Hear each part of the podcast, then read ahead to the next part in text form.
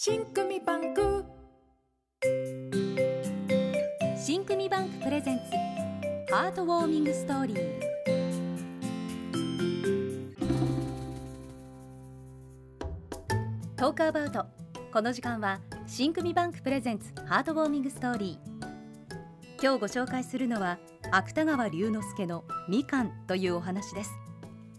芥川龍之介は主に大正時代から昭和初期にかけて活動した日本を代表する小説家です。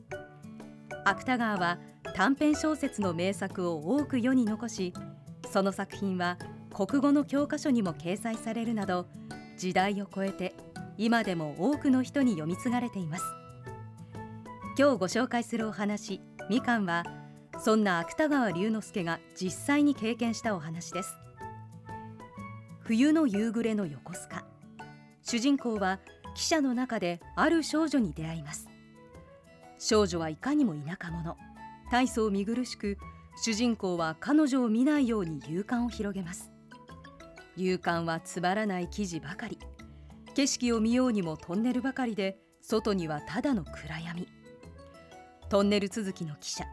田舎者の少女。平凡な記事の勇敢。これらはすべて主人公には不可解で下劣退屈な風景でしかありません。その時です。主人公が目にしたのはなんと窓を開けようと悪戦苦闘する少女の姿。むしろ一生開くなと思いましたが窓は開きすすだらけの煙が車内に流れ込んできます。主人公は危うく少女を怒鳴りつけるところでしたがある光景を見て自分の考えを改めます。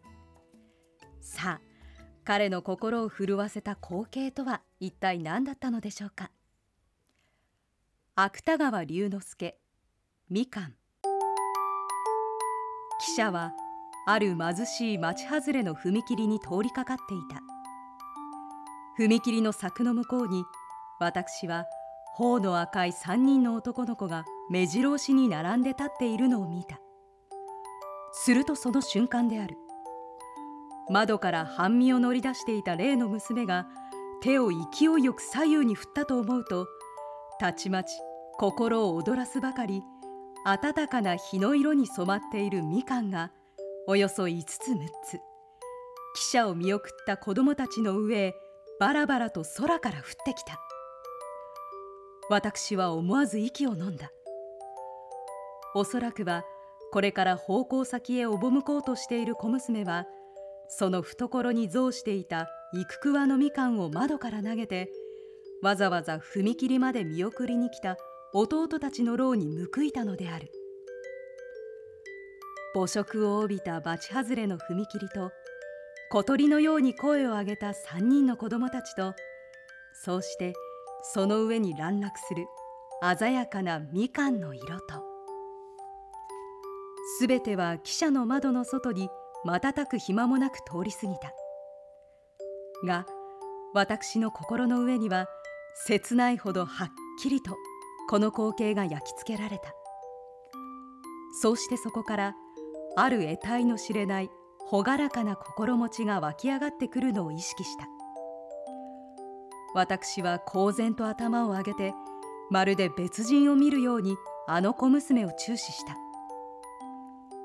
小娘はいつかもう私の前の席に帰って相変わらずひびだらけの方を萌え木色の毛糸の襟巻きにうずめながら大きな風呂敷包みを抱えた手にしっかりと三等切符を握っている。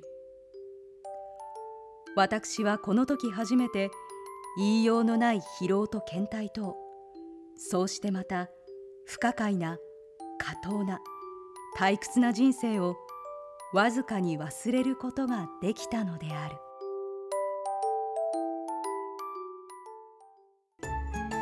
この放送は新組バンク公式 YouTube チャンネルでも視聴することができます。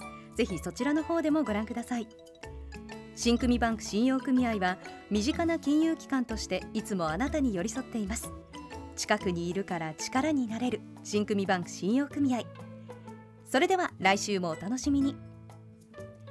新組バンクプレゼンツハートウォーミングストーリー構成林真美子朗読片桐千秋でお送りしました。